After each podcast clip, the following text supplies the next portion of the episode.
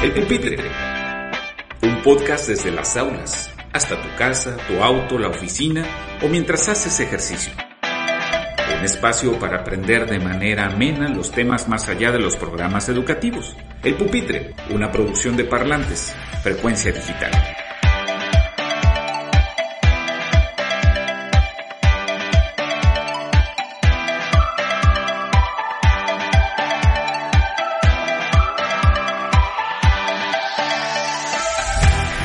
Las primeras chichis sexualizadas que vi en mi vida fueron unas que se desbordaban de la blusa de una mujer estadounidense, quien posaba junto a un bar y algunos afiches beisboleros, creo que de los Dodgers. Su cuerpo estaba impresa en unas cartas de baraja que un compañero mantió de contrabando a la primaria, y esa fue mi primera lección de educación sexual fuera de casa a la que tuve acceso. Soy Carlos Efraín Rangel y hoy hablaremos sobre educación sexual integral en la escuela y en la vida y este segundo episodio del Pupitre, que es una producción de Parlantes Frecuencia Digital. Y bueno, pues para hablar de este importante y trascendente y cachondo tema, tendré el gusto de acompañar en los micrófonos a un ya muy conocido de, de, de ellos precisamente, pero que bueno, su valía es muy grande, su destreza es mayor y por supuesto el aprecio que le tengo. Julio César López Vázquez, muchas gracias por también acompañarme a mí. no, muchísimas gracias, Efraín. Sabes que es un, un gusto compartir el proyecto, así como lo prometimos. Nos seguiremos encontrando y nos seguimos encontrando. Por supuesto, y permíteme con esto, pues, eh, compartirle al auditorio, a quien, por cierto, lo invito a que le dé like a la campanita de, de Spotify, del pupitre y de todas las producciones de Parlantes Frecuencia Digital, que nos sigan en nuestras redes sociales, porque se está haciendo cosas muy chidas eh, digo, no lo digo por mí en lo particular ni por el pupitre, elogio en boca propia es vituperio, pero, pero sí también. Mis, pero mis compañeras eh, y mis compañeros, por supuesto, que están haciendo un gran trabajo. Eh, comparto con el auditorio lo que eh, sé de Julio César López Vázquez. bueno, es un psicólogo, eh, y fue el responsable de que yo sea profesor. esa, carga, esa carga lleva sobre su conciencia todas las generaciones que hemos echado a perder. No, no te creas, creo que no hemos echado a perder a nadie. No. Pero eh, fue, él, fue el primero que me invitó formalmente a dar clases en una escuela. Ha estudiado eh, maestrías eh, relacionadas con la educación sexual y el acompañamiento sexual y es un gran terapeuta, su, base, su vasta experiencia y su enorme agenda lo respalda. y últimamente, pues también, además de estar aquí, voy a meter gol y que ya luego Edgar me lo cobre. También compartimos eh, un espacio en Letra Fría, donde él tiene una columna, yo tengo otra columna y también ahí estaremos platicando. Julio, ¿qué me faltó decir? No, no lo voy a recordar. Estuvo en el seminario. Ah, claro. y luego contó la, la, vida del bien. Así es, volví al buen camino. ¿Cómo estás, Julio? ¿Qué, qué otra cosa mencionar sobre ti? Híjole, pues eh, principalmente que soy un apasionado de la, así literal, de la sexualidad y de la promoción hacia una sexualidad cada vez más sana y el hecho de, de, pues sin quererlo, de entrar en los medios de comunicación a diferentes formas, invitaciones, podcast, que en verdad pues es un gusto el que vean en un servidor y una responsabilidad también el poder compartir esta pues estas temáticas que a veces suelen, suelen ser tan incómodas y que son pero que son tan necesarias actualmente en, en nuestro entorno, ya sea social, educativo, terapéutico eh, y en todos los sentidos. Por supuesto. Y bueno, ya entraremos en materia, pero quisiera uh -huh. seguir perfilando tu personalidad. Eh, hubiera podido pedirte el currículum y uh -huh. una serie de referencias, pero creo que hay algunas eh, dinámicas que nos dan una mayor claridad, el, los rasgos de personalidad. Así que te voy a hacer 10 preguntas con jiribilla. Ok. ¿Escuchaste el, el podcast con Karen? Sí, desde entonces empecé a sufrir. No, no, no son las mismas preguntas, así que eh, sufre más. Bueno, la primera pregunta, ¿cuál es tu aplicación, tu app favorita? Mm, ahorita es uh, Instagram. Ok. ¿Eres del team frío o del team calor? Frío. Qué bueno. Sí. ¿Un, ¿Un, gusto musical culposo? Um, ay, caray. Hubo un grupo de los cierreños primeros se llamaba Los Nietos. Tenía otras cancioncillas chidas. es, es así. ¿No son los de A través del vaso, los originales? No, no, no. no, no. Creo okay. que no. Era Coqueta y me gusta cuando vas en bicicleta. No, eso, es, Pedrito, es, Pedrito, es, mucho más antiguo. Muy bien, bueno, es un gusto culposo, lo voy a, lo voy a buscar. A Ándale. ver, a ver qué tan culposo puede ser. Solo sí o no, en la siguiente pregunta, sin explicación. ¿Llegaste a ver una telenovela de Televisa? Sí. y si lo dices sin vergüenza, Sí, la neta. Y puedo decir, completita. Ok, ¿quién crees que gane de un tiro entre Goku y Thor? Team Marvel Thor. Thor, ok. Ahí está. Nunca vi Goku. ¿Nunca viste Goku? Bueno, ¿quién ganó la carrera de velocidad de Flash o Superman? Flash. Es, nadie, nadie cree en Clark Kent a estas alturas de la vida. No. Un per- Henry Cavill. Un personaje literario a quien te podrías besuquear si eso fuera posible. Personaje literario. Híjole, Demian de Herman Hesse. Qué diabólico. ¿Tu primer beso? a qué No, no fue? es ese, No. Demian, es otro. Ah, otro. Ay, discúlpame, mi ignorancia literaria. ¿Tu primer beso a qué edad fue? 17. ¿Tienes mascotas en casa? No, Yo tampoco. me la regalaron. ¿El mejor platillo de comida mexicana es? En frijoladas. Las en frijoles. Yo nunca hubiera dicho eso, jamás vida hubiera dicho eso. Pero pues este, eso nos permite perfilar, por supuesto, un poco mejor la personalidad de Julio César López Vázquez, a quien insisto, muchas gracias de nuevo por estar en estos micrófonos. Gracias a ti. Bueno, ¿qué te parece si comenzamos? Mi inicio fue un poco arrebatado y provocador, pero en parte porque pues esa era la intención principal. Así es. Y eh, muchas veces lo hemos platicado, hay que poner el antecedente que Julio fue el director de la escuela secundaria donde yo empecé a trabajar y donde muchas veces podemos coincidir en un espacio de trabajo. Y en más de alguna ocasión hablábamos precisamente de la influencia de la pornografía en la vida de los chavos, de los adolescentes mexicanos. Empecemos por ahí, por hablar de la pornografía. ¿Qué impresión tienes tú al respecto? Mira, obviamente, cuando, desde que me invitaste, eh, pues no es solamente venir a hablar de lo que creo, sino también buscar un poco más respecto de esta situación. Y creo que hablando desde el punto del término pornografía, es algo muy discutido. Porque por lo que para una persona puede ser pornografía, para otra no lo es. Porque viene desde la- el mismo nombre, eh, porneia, o el de la raíz griega, que era la cuestión de la fornicación que era con fines netamente placenteros, ¿no? Y entonces hay diferentes puntos de vista y por lo cual actualmente no se le menciona ya tanto, tanto como pornografía en los textos eh, académicos, sino como material, material sexualmente explícito y que lleva una pues un impacto muy fuerte y que lamentablemente como lo mencionábamos para la elección del, tema de- del día de hoy es la, una de las pocas o la casi a veces la única pseudoeducadora en cuestión de sexualidad.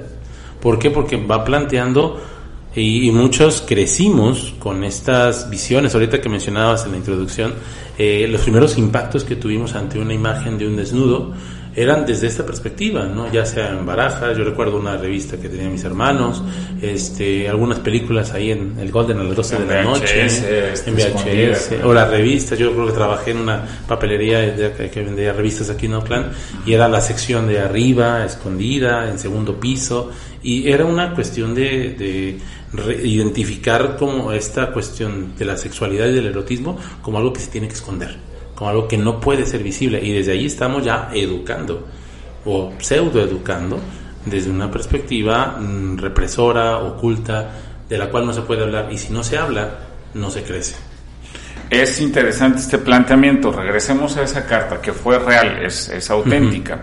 No estoy buscando una consulta gratuita, ni mucho menos, sino eh, es edificando pues de, de qué trata el asunto. Por supuesto que me significó un choque muy, muy grande el, el tener acceso a cómo puede existir algo así.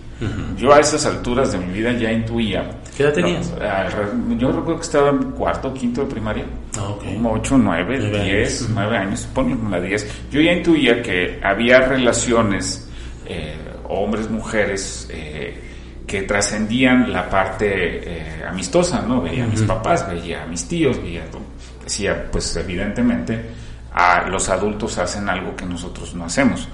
Y los veía dándose besos, a, a tomarse la mano.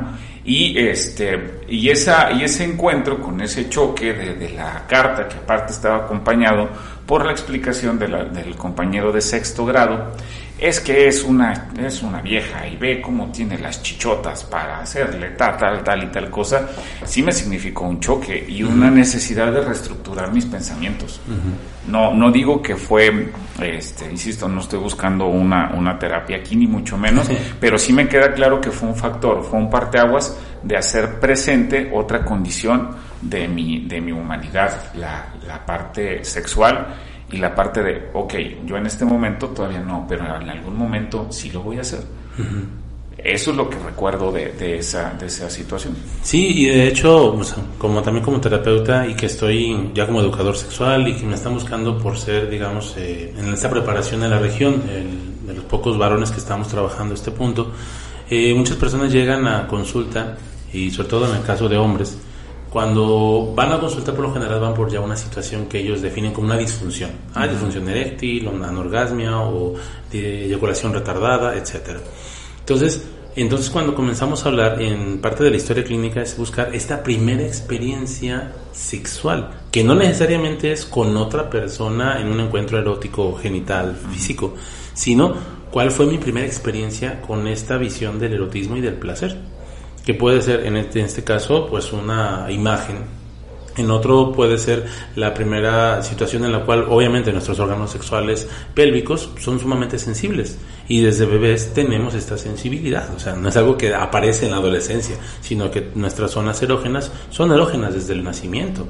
Y al estarse tocando muchos pudieron haber tenido una experiencia sexual desagradable o traumática. Cuando al estarse tocando llega la mamá, la abuelita, el papá, el hermano y le grita, le pega, le dice cochino, muchacho morboso, niña cochina y eso tiene un impacto muy fuerte. ¿Por qué? Porque asociamos el placer con esto es malo. No sé exactamente por qué es malo, pero es malo. Porque ya me trajo rechazo, me trajo... Eh, porque lo hicimos escondidas. Porque lo hicimos Recuerdo puntualmente esa, esa circunstancia, por ejemplo, en que nos escondimos en un rincón de la escuela, a, cuidándonos de que no nos vieran ni las niñas, ni los maestros. Peligrosa la sexualidad. Me va a causar una consecuencia. Y entonces vamos asociando en, ante esta clandestinidad y por lo tanto pues nos accedemos a, comunicadores pues con peor formación que nosotros y una serie de mitos. Sí, también déjame ubicarte este otra consecuencia negativa, ya los ya lo estás mm, estableciendo tú como eh, la relación como el placer como algo negativo. Pero también yo identifico otra, y si hay otra me ayudas a identificarla. La otra que yo identifico es que se crean expectativas imposibles de cumplir. Ah, o sea, por ejemplo, pienso en esta chava, era una mujer madura, yo probablemente, a esas alturas no lo sé, eso fue hace muchísimos años, las operaciones estéticas no sé si, si ya aplicaban, pero, pero eran, una, eran unos senos que para la complexión de una mujer mexicana, eran absolutamente inalcanzables, como son inalcanzables de repente una estatura de dos metros para un hombre mexicano también, ¿no? Entonces yo me veía a mí, veía a mis compañeros y, decíamos, es que a nuestro alrededor no hay nadie así de buena como ella. Y esas expectativas son inalcanzables y, y son erróneas, me parece. Sí, precisamente por eso el hablar de la pornografía como educadora sexual es hablar de como querer aprender eh, historia de una novela de Televisa, ¿no? O sea, es una cuestión... ¿Cuál viste? Ya después. como que veo que tienes ganas de ver. vi Lazos de Amor en aquel tiempo, te sigo amando, la original. Está muy buena. Pero en, ese, en ese sentido es, eh, estamos hablando de una producción y al ser una producción obviamente está fuera de la realidad, está exagerada, está ajena a los estereotipos físicos, a los tiempos, a los tamaños y obviamente también a las expresiones. Y esto hace que, que realmente las expectativas sean erróneas. Por tal motivo, cuando abordamos nuestras primeras experiencias sexuales con otra persona, pues la frustración es la compañera más importante, la más, la más presente. ¿Por qué? Porque la expectativa está demasiado alta y es completamente errónea. Ya sea, muchas personas llegan a consulta porque es que soy eyaculador precoz. Ah, caray. ¿Por qué? Es que me vine rápido en esta expresión tan, tan común. Y entonces, como sexólogo, como educador, tengo que, eh, desmenuzar esos términos. ¿Qué es rápido? ¿Qué es ella? ¿Cómo fue? ¿Qué sentiste? Pero más allá de eso, el por qué la angustia, qué es lo que sientes, es este miedo. Y entonces lo que hace esta situación de tener la pornografía como ese modelo a alcanzar es que mm, marcamos un modelo completamente erróneo.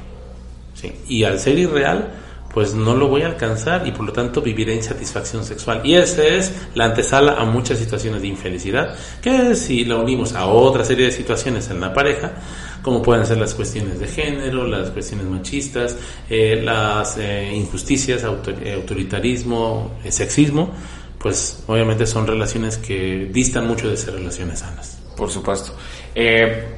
¿Ubicas alguna otra consecuencia negativa? Y mientras la vas pensando, déjame completar nada más el asunto. Sabes que eh, eh, soy comunicólogo y que parte de mi formación fue una parte narrativa, de audiovisual.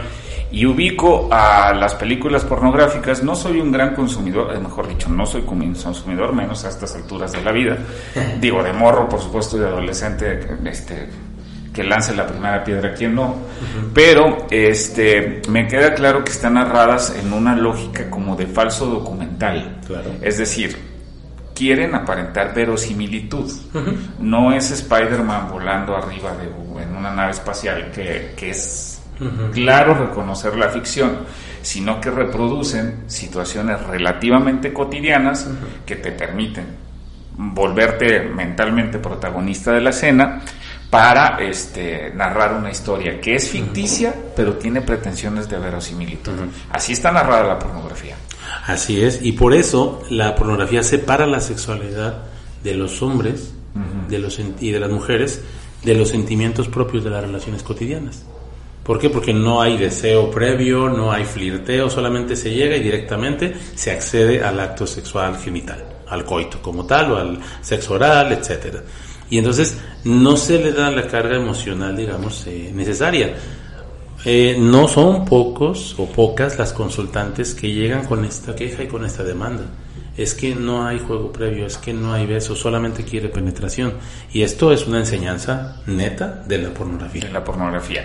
No, esta problemática o esta situación no es propia de las cartitas de hace 20 años. Eh, te recuerdo puntualmente que la primera vez que tú y yo hablamos de este tema, tú todavía eras director de la secundaria donde yo trabajo y te decía, eh, Julio, detecté una situación, detecté que los morros a los que les cuesta más trabajo concentrarse en cualquier asunto de la vida, en cualquier tarea, en cualquier demanda argumentativa, narrativa, descriptiva, los recuerdo haciendo muchos comentarios relativos a la pornografía. Totalmente porque lo que hace es, uno, me lleva a una situación irreal, dos, atiende a una necesidad propia de su organismo que está en esta etapa, en esta bomba de hormonas, que es algo innegable también, lo sabemos, porque sabemos que en la adolescencia se desarrollan los caracteres sexuales secundarios, que es todo este cambio, eh, que ya los, conocemos, ¿no? vamos a dar una clase aquí de force de cambios físicos, pero que sabemos que implica toda una reorganización incluso neuronal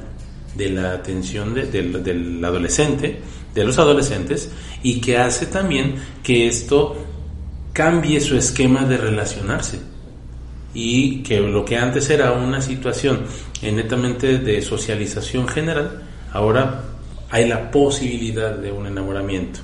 Pero al tener solamente a las novelas de Televisa como educadoras en cuestión de relaciones y a la pornografía como una cuestión de relación de educadora en cuestión erótica, pues sí estamos jodidos. Y además hay que decir que hay eh, algunas novelas que de Televisa y de TV Azteca y de las que tienen por aquí y de series de Netflix que, por ahí van también en cuanto a narrativa sentimental que ya ligaron el asunto de la del, ¿cómo dijiste hace rato? Ya no quiero decir pornografía situaciones ¿Eh? sexuales explícitas material sexualmente explícito más material sexualmente explícito ya está básicamente en el mismo combo pero sin un tratamiento claro.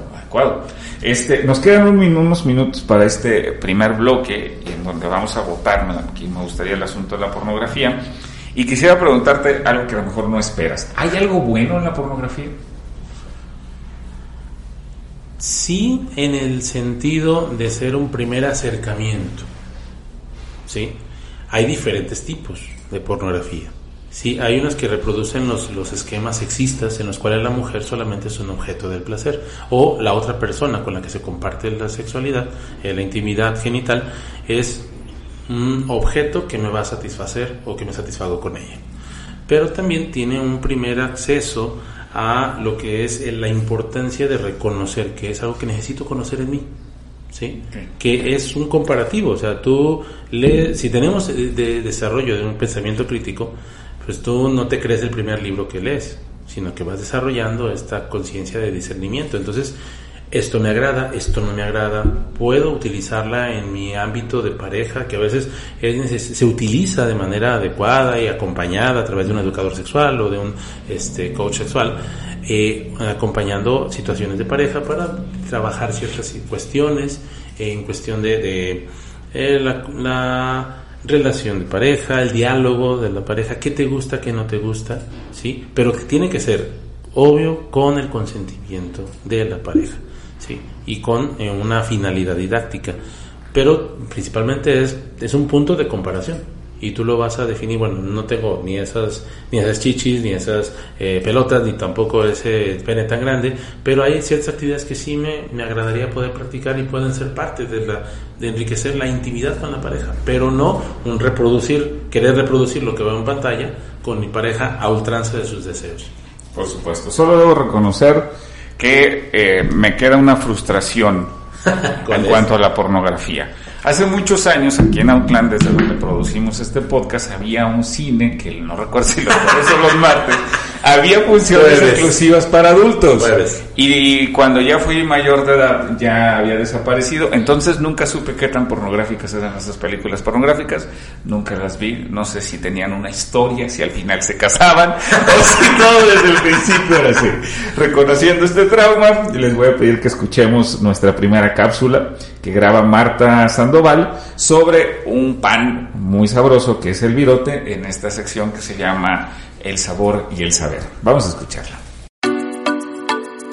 A ver, jovencito, cuéntanos el chiste, así nos reímos todos.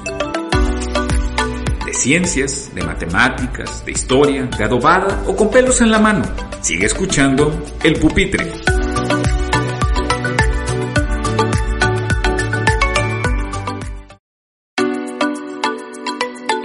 El virote, orgullo de los tapatíos. Hola, soy Marta y soy tapatía. No tengo miedo de equivocarme al afirmar con toda seguridad que el virote de Guadalajara es el más sabroso del mundo, y a las pruebas me remito. Claro que esto lo digo consciente del cariño que me une a la ciudad en la que crecí, pero lo cierto es que este pan en la capital de Jalisco tiene características irrepetibles en cualquier otro lugar del mundo. El virote es un pan con la consistencia parecida al bolillo y la forma de un baguette. Se hornea hasta quedar dorado y firme. Esta condición es indispensable para que conviva en la delicia de la torta ahogada, absorbiendo los sabores de la salsa sin deshacerse en el intento. El origen de este pan remonta invariablemente a la invasión francesa y al imperio de Maximiliano. Con el ejército invasor viajaba un panadero llamado Camille Pirot, quien adecuó los ingredientes locales con los que traía y el resultado fue este baguette defectuoso, pero un virote delicioso con el que se ganó el cariño de la población local. Hay otra narración del origen. Esta lo ubica con una familia de panaderos franceses de apellido Virot o Virot, quienes tenían su casa por la avenida Vallarta. Quienes adjudican al soldado la autoría del pan también reconocen una panadería por la misma avenida. El punto es que los tapatíos, confundidos con la pronunciación de los apellidos, decían vamos a los virotes. La altitud, la temperatura de Guadalajara ofrecen condiciones propicias para que el proceso de fermentación de la harina ocurra del modo que lo hace. De ahí que este alimento tenga este rasgo distintivo de la ciudad, tanto así que hace años se convirtió en un símbolo del viaje, esos grandes virotes que la gente cargaba y que hoy, si acaso, solo se consiguen en las inmediaciones de la Central Vieja.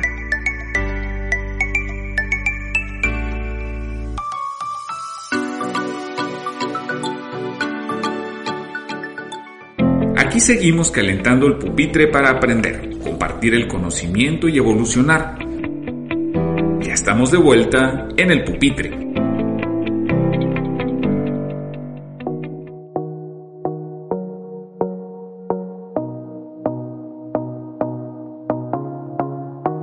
Bueno, estamos de regreso en el Pupitre, una producción para parlantes frecuencia digital. Y antes de seguir con nuestro podcast, este segundo episodio, en donde estamos hablando eh, temas propiamente sobre la educación sexual integral en la escuela y en la vida, con Julio César López, los quiero invitar a que se suscriban, denle like, denle like a las publicaciones de Facebook de Parlantes, nos harían un gran favor, se harían un gran favor ustedes también, y también este, a la campanita de Spotify eh, no necesitan pagar el premium, porque eso me comentaron en la semana. Es que, profe, yo no tengo premium. No lo necesitas, morro. Dale like y ya con eso. Este, bueno, te voy a agradecer. No te voy a poner puntos extras, pero sí te voy a agradecer. Julio, pues estamos de regreso. Este, y eh, la pornografía solo fue un pretexto para hablar de lo que me parece lo más importante a partir del tema pues de, este, de este podcast, el pupitre, que donde tratamos asuntos relacionados sobre la educación.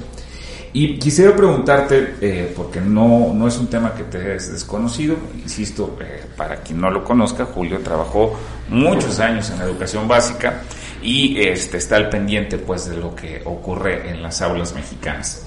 Eh, desde tu punto de vista, Julio, ¿cómo se trabaja la educación sexual en las escuelas? A cualquier persona que le preguntes te va a decir que mal pero igual que tú en las terapias, pues vamos desmenuzando este, este tema. Sí, mira, desde esta, eh, esta búsqueda de una educación sexual integral tenemos que hacer un diagnóstico como tal.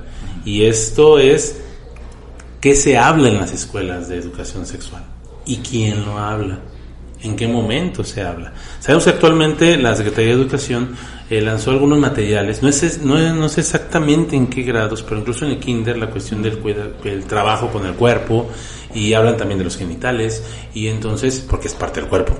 entonces es una cuestión que tiene que hablarse y ha habido mucho escándalo respecto, bueno, en otro podcast podríamos hablar de la cuestión del PIN parental, ¿no? Que es a mis hijos los educo yo, etcétera, que bueno, es algo cuestionable, porque estamos hablando de que este diagnóstico tiene que ver no solamente en la escuela, sino también en las estadísticas y en la situación real de México como uno de los primeros países con primer lugar en embarazo adolescente, eh, con pues, de los primeros lugares en abuso sexual en las infancias.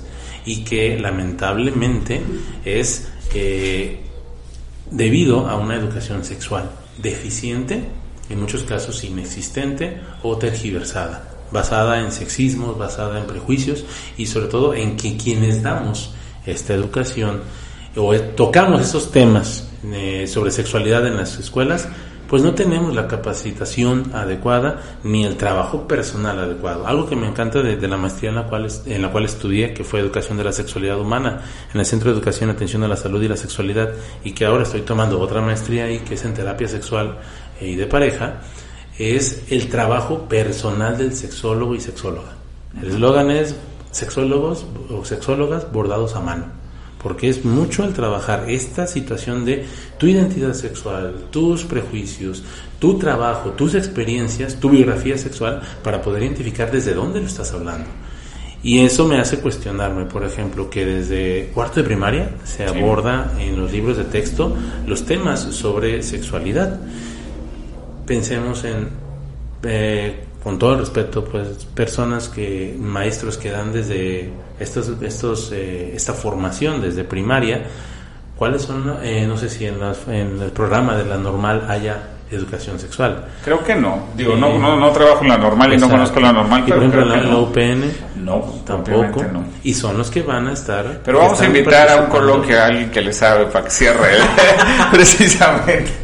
Sí, ok, pues precisamente vamos a buscar este eh, el poder encontrar esta necesidad de que haya formación en educación sexual para el educador. Te pongo un antecedente que me parece que es valioso. Eh, mira, en, los libros de texto gratuito conozco a los de Eva, por ejemplo, de mi hija, y ella no ha llegado a cuarto de primaria, por su tiempo apenas va tercero, pero ya hay algunos este, contenidos que, lo hacen conocer su cuerpo, por supuesto, porque se le nombra a los genitales por su nombre, y a mí, por supuesto, como, como padre me parece bien. Pero también como profesor sé que eh, los planes y programas mexicanos están articulados y están eh, tejidos con un mismo hilo conductor desde preescolar hasta preparatoria. En ese sentido, eh, en la parte superior de la primaria, a partir de cuarto, quinto, sexto de primaria, aparece la asignatura de formación cívica y ética. Y luego se va hasta secundaria, ¿no? Durante los tres años. Y en esta eh, asignatura, uno de los enfoques más trascendentes, el primero de hecho, es el reconocimiento y el autocuidado de la persona. Y entonces a partir de ahí hay una serie de materiales, orientaciones didácticas, proyectos sugeridos, información a la que los maestros, la que los estudiantes, las que la familia tienen acceso, que este me parece una gran oportunidad para hablar del tema con un enfoque científico, humano, cercano, pero no lo hacemos. Y no lo hacemos porque en algo estoy de acuerdo con Felipe Calderón, el problema somos los maestros. Y en algo no estoy de acuerdo con Felipe Calderón, la solución también somos los maestros. Así es. Y entonces, este, mientras no, no se asuma que, bueno, no doy fuerza, entonces el autocuidado de los estudiantes no me interesa gran cosa, este, mientras no se asuma que siendo maestro de primaria eh, también tengo que trabajar esos temas, pues va a seguir habiendo estas, estas eh, malas notas, ¿no? Que, de las que hablabas al principio del bloque.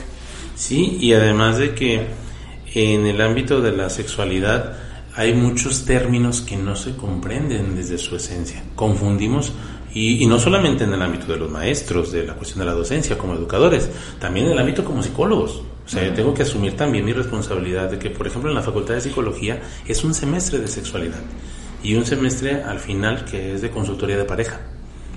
Y eh, si ya como, como crítico de mi labor como tal, como terapeuta y como educador sexual, eh, tengo que identificar también esta carencia de nosotros como psicólogos. Porque hay muchos psicólogos que ya al momento del servicio social ya tienen que dar charlas de sexualidad. Y entonces es un compromiso de, ya tienes que hacerlo, pero tienes que trabajar también aspectos importantes en cuestión del sexismo, de la, de la identidad, del la concepto de género y de sexo que, tienes, que tienes desde ti como persona. Por eso, eh, yo en todos los eh, ámbitos de que trabajo manejo eh, lo que es una visión holística de la sexualidad basada en un autor mexicano que se llama Eusebio Rubio Urioles, que él plantea el modelo de los solones que son cuatro áreas, cuatro dimensiones de la sexualidad que tienen que abordarse de manera integral e integradora eh, para poder identificar esta necesidad de conceptos claros y el ir trabajando con estos, la eliminación de estos prejuicios. Y esos solones son los siguientes, la reproducción, el género, el erotismo y la vinculación afectiva reproducción, todo lo que tiene que ver. Obviamente nosotros, nosotros nos enseñaron, pues somos más o menos de la misma época, eh, unos cuantos meses, más chico que yo, eh, pero era el aparato reproductor. Y entonces desde el mismo nombre ya cerrabas a que solamente era con esa función reproductiva. Y no es así. Ahora, los, digamos, términos más eh, actualizados es órganos sexuales pélvicos, ¿sí? externos e internos.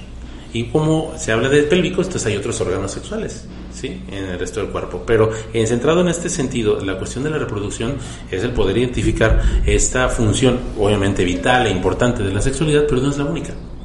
Y también tiene que abordarse desde ahí la situación de la reproducción asistida, los vientres subrogados y todas las situaciones éticas que se manejan en ese sentido. Es abordarlo. Menciona por favor los otros y después te quiero proponer un ejercicio, pero termina por favor. Bueno, la cuestión también de lo que es el, la renta de vientres, eh, la inseminación in vitro y obviamente pues sabemos de la clonación, aunque éticamente no está permitido todavía, aunque ya pareciera que es posible. ¿sí? Sí. ¿Cuáles son los otros tres eh, ah, otros modos? Olones son género, eh, vinculación afectiva y erotismo. Ok. Lo que te quería proponer este ejercicio porque eh, igual hay un concepto educativo eh, que está en proceso de, descontinuarse, pero que a mí me sigue pareciendo útil en muchas circunstancias, el término competencia. ¿Por qué educar por competencia? Ya tiene muchas críticas, insisto, no, no me quiero meter en eso, pero hay un concepto que a mí me gusta mucho, de un, aspecto de la competencia, y es su complejidad. Es decir, no solo transmitimos conocimiento, eso ya es una cosa del pasado, sino que generamos condiciones para que los estudiantes desarrollen competencias, que en términos generales está integrada por tres aspectos. Información nueva, habilidades y actitudes. Este eh, abordaje teórico que propones me queda claro que es un conocimiento, una información que los, los docentes mexicanos tendríamos que conocer. Es una parte de la competencia. Y el ejercicio que quiero proponerte es que me ayudes a identificar cuál sería la actitud más importante a desarrollar para ser un, un buen educador en el campo sexual siendo maestro de educación básica. Por supuesto que los especialistas van a ser ustedes, pero mucho podemos hacer los maestros. Escucha activa, comprensión y apertura. Ok, fíjate, qué interesante. ¿Y la habilidad a desarrollar? Esquema claro comunicarlo de manera efectiva. Ok, tener claro el, el esquema. El esquema, distinguir los conceptos. O sea, porque aquí confundimos, confundimos género con sexo, confundimos identidad sexual con orientación sexual. Y entonces el no tener claro los conceptos, y te lo digo como psicólogo, porque también al colegio de psicólogos hemos estado dando capacitaciones y trabajo, si no tenemos claro eso, vamos a atender a una persona que vive una situación de eh, orientación sexual, de poder asumir, a querer decir, no, es que lo que tú tienes que hacer es este comportarte como hombre, comportarte como mujer, cuando estamos hablando de identidad. Y eso que es que también, bueno, yo así lo veo, ese tiene un enfoque político. Ajá. O sea, yo eh, iba a hacer la pregunta de transición o el comentario de transición al siguiente punto, ¿no? Pero me queda claro, he visto a demasiados compañeros docentes, no los, no, sí los critico, cómo no, pero que quieren imponer, por supuesto, su, su opción. He visto a gente regañando durísimo a estudiantes que quieren utilizar el, lenguaje el lenguaje no binario y me, y me preguntan, ah, maestro de español, ¿verdad que estás en contra? No, no estoy en contra. Este, he escuchado a, a gente quejándose en los consejos técnicos de cómo voy a regañar a un niño que le falta el respeto a una niña si la niña trae la falda muy arriba. Compa, relájate. O sea, no va por ahí. Es una visión política. exacto. Y entonces, este, pues me parece que ese también es un factor. Sí, es un es precisamente que la visión de maestro no es una visión ya que sea autoritaria, de yo te voy a enseñar lo que es correcto, es desarrollar habilidades críticas para poder discutir y más allá de una cuestión de que tienes que aprenderte estos conceptos, es vamos conociendo las realidades diversas y poder desarrollar criterios diversos y respetarlos también, aunque no pensemos igual. Claro, voy a dejar para el último bloque, para el que todavía faltan unos minutos llegar a él, pues un, un concepto que me pareció muy relevante. Por eso eh, voy a ir perfilando esta situación. Este, ciertamente la necesidad de hablar, o mejor dicho, de, de enseñar una sexualidad sana es, es apremiante, nadie, nadie puede ponerla en duda, y más en México. Eh, es necesario que los docentes nos preparemos y hagamos lo propio para desde nuestra trinchera hacerlo. Y creo que también hay mucho trabajo, por supuesto, en casa, donde no podemos estar desvinculados. Entonces, pues se me antoja un- una montaña y un mar innavegable, o mejor dicho, muy, muy extenso de navegar. Pero tenemos que empezar por algún lado. Así es. ¿Por dónde empezamos, Julio? Primero, híjole, por la clarificación de conceptos y por el trabajo personal hacia un desarrollo de una convivencia sana y pacífica o una cultura para la paz en la cual podamos distinguir las diferencias y respetarlas. O sea, no porque no te comprenda tengo derecho a ofenderte o a desacreditar lo que tú me estás diciendo, sino es esta parte de una escucha activa, de ver, ¿a qué te refieres? Sí. Yo acabo de dar una charla en, en el- en la secundaria, en una secundaria, la Tecos, eh, y hablaban los chavos ahí de diferentes temas y cuestiones, eh, de orientación sexual, educación sexual, y había quien, una, una, una persona dice, ¿y si yo no me identifico como hombre o como mujer? Eres una persona y eso es lo que me importa a mí. ¿sí? Y más allá de un pronombre, eh, tú mereces completamente mi respeto como tú quieras que yo te diga. Pero te puedo decir de tú, sí, perfecto, ahí estamos, un lenguaje incluyente, ¿no? Sin necesidad de cambiar una letra, sin necesidad de cambiar un- unas reglas gramaticales, etcétera. Pero la actitud de respeto esa es la que tiene que, que validarse en todo momento. Porque no porque no, no porque no comprendamos al otro, necesito desacreditarlo. O lo hago a un lado, no lo excluyo. Bueno, ahí hay un asunto actitudinal y un asunto este, de cognitivo, de información actitudinal, de trabajar la convivencia, respetar las diferencias, reconocer las diferencias, porque a veces respetar las diferencias parece ser esconderlas, no hablar de Sí, ellas, y- no, y, no, no va por eso, o sea, hay que hacer visibles las diferencias y, y, aún siendo visibles, o mejor dicho, gracias a que son visibles nos podemos reconocer y respetar. Estoy plenamente de acuerdo con eso. Y hay otro campo, por supuesto, que, que va muy de la mano, sobre todo en educación básica. Este, ¿Qué les pedirías o por dónde pueden empezar las, las familias? Y yo sé que mucho eh, de estos escuchas que nos hacen podcasts es a través, en una primera instancia, muchas gracias compas por hacerlo, eh, por la afinidad que nos tienen a, Karen, que estuvo la, la, vez pasada, a mí, por supuesto, les agradezco, a, Edgar, que, que, también trabaja en, niveles superiores y en nuestro caso de secundaria. Así que enfoquémonos en, en, en que les develes, que les muestres por dónde pueden empezar una familia de secundaria a trabajar o a pensar o a coadyuvar en una educación sexual sana para sus hijos? La respuesta eh, inmediata sería escuchar.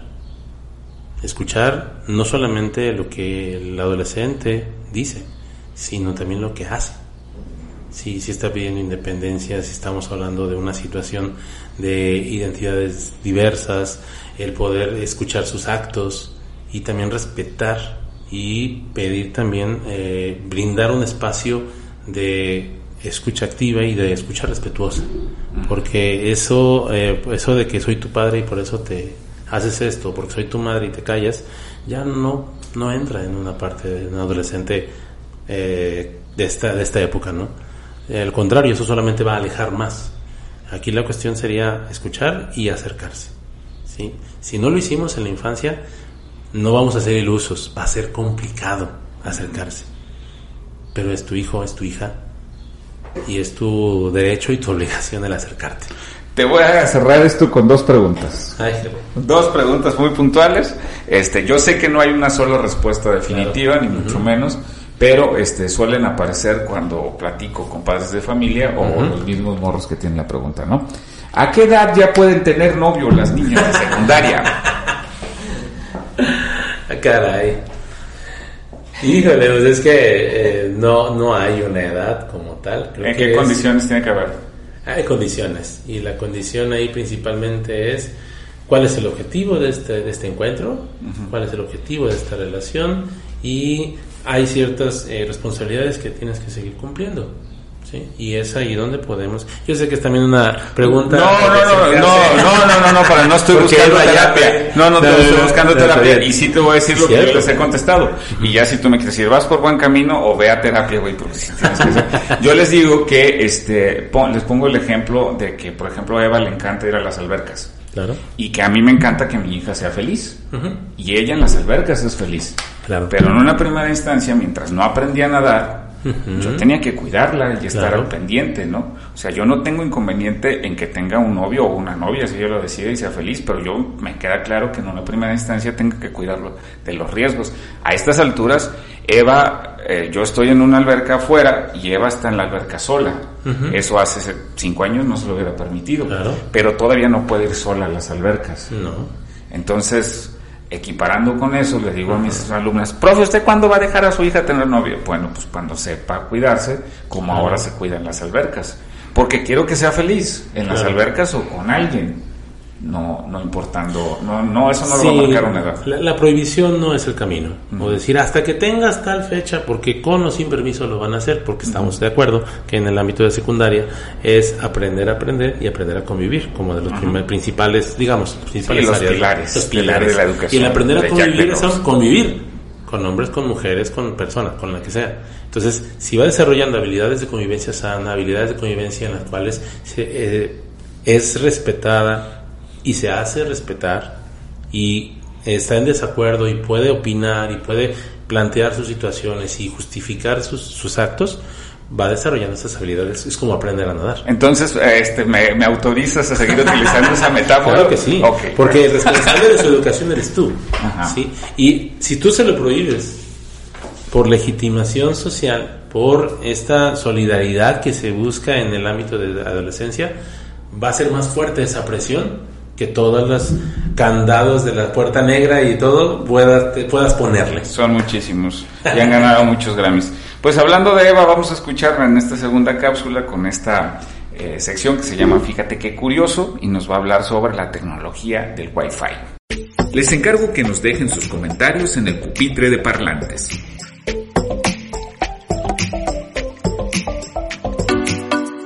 El Internet por Wi-Fi. Les quiero confesar que mis youtubers favoritos son los polinesios y que a cada rato les pido el teléfono a mis papás para ver sus videos. Me voy a mi cuarto, busco YouTube y aparecen. Fíjate qué curioso, que el internet pueda viajar por el aire. Mi papá me explicó que esto ocurre por una tecnología llamada Wi-Fi. Ustedes pueden escuchar este podcast o yo ver a los polinesios sobre todo por el invento que hizo una mujer lo común. Se llamaba Hedy Lamarr y era originaria de Austria, pero se mudó a Estados Unidos a trabajar en el cine. Ahí se hizo famosa como actriz. Fue obligada a casarse con un hombre millonario que la trataba muy mal, un hombre que vendía armas a gobiernos que luego hicieron una guerra. Ella conoció muchos de sus secretos en reuniones que su marido organizaba, pero el matrimonio se separó y a ella esa información le quedó muy fresca. Hedy ofreció sus servicios al gobierno de Estados Unidos, pues pudo generar un sistema de detección de torpedos teledirigidos usando 88 frecuencias de radio, que son el número de teclas del piano. Al día de hoy, este método se emplea para los sistemas de posicionamiento por el satélite, como el GPS, y fue el precursor del Wi-Fi. Señales que viajan por el aire llevando con datos consigo y un aparato que las recibe y puede hacer muchas cosas con él, desde trabajar, aprender, hacer amigos, que una niña como yo haga un podcast o que se relaje viendo a los polinesios. A ver, jovencito, cuéntanos el chiste, así nos reímos todos. De ciencias, de matemáticas, de historia, de adobada o con pelos en la mano. Sigue escuchando El Pupitre.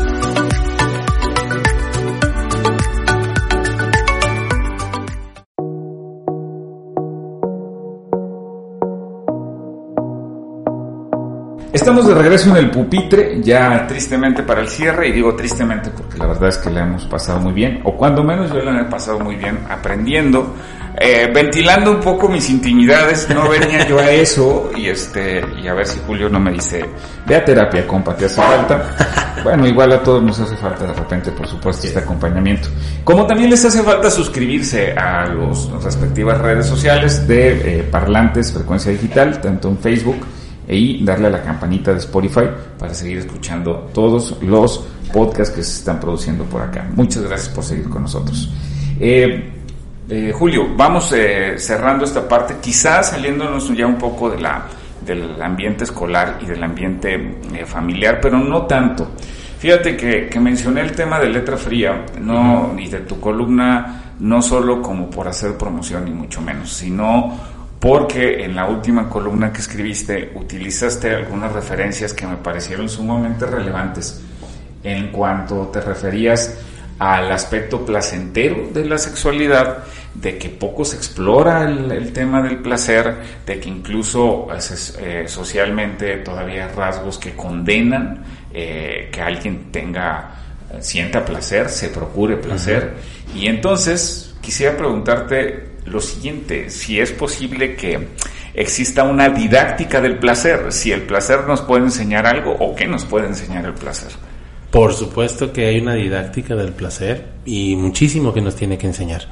Aquí por eso quisiera retomar el, uno de los solones que te mencioné en el bloque anterior, que es el, del autismo, en el cual ahí distinguimos la función reproductiva de la sexualidad con la función placentera de la sexualidad, que el placer es un derecho, es un derecho también humano, por decirlo de alguna manera. Y es entonces el poder identificar que este eh, acceso al placer es algo que viene inherente con nuestro crecimiento, el reconocer que el placer está generado por todas las terminaciones nerviosas de nuestro cuerpo, es sumamente importante el poder realizar desde el autocuidado y el autoconocimiento, el autorreconocimiento de nuestro, le llamo yo, le llamamos en sexología, nuestro mapa erótico.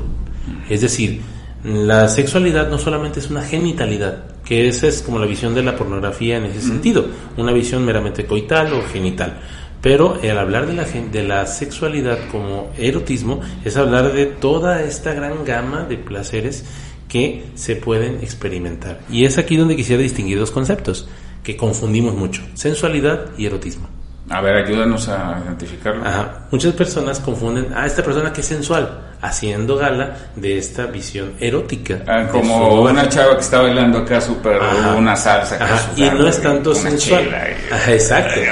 Aunque el término sensualidad, y quiero hacer mención de, una gran maestra, que fue mi, la maestra Laura Flores González, que es eh, doctora en sexología, y que ella nos hablaba de esta diferencia, que es Sensualidad se refiere a la capacidad en mayor o menor medida de sentir y de experimentar estímulos a través de todos nuestros sentidos, los cinco que conocemos cotidianamente, además de la propiocepción, la equilibriocepción y todas estas montón de sentidos también internos que tenemos.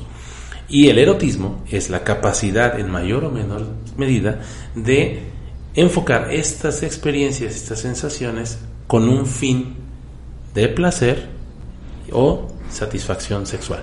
¿Sí? Entonces el erotismo es toda esta capacidad de sentir, de experimentar, de poder recibir y percibir estímulos enfocados a una respuesta sexual, a una vivencia de este de esta, eh, enfoque hacia el placer. Okay. ¿Cómo se enseña eso? ¿Cómo se enseña eso? Desde lo más básico, cuando a tu hijo le das una eh, ropa más cómoda que otra ¿sí? y diferentes texturas. Hay niños que desde pequeños reniegan a unas ciertas eh, telas. Es por su capacidad y su tolerancia que es parte de, de, esa búsqueda de placer y la comodidad y es evitar el dolor.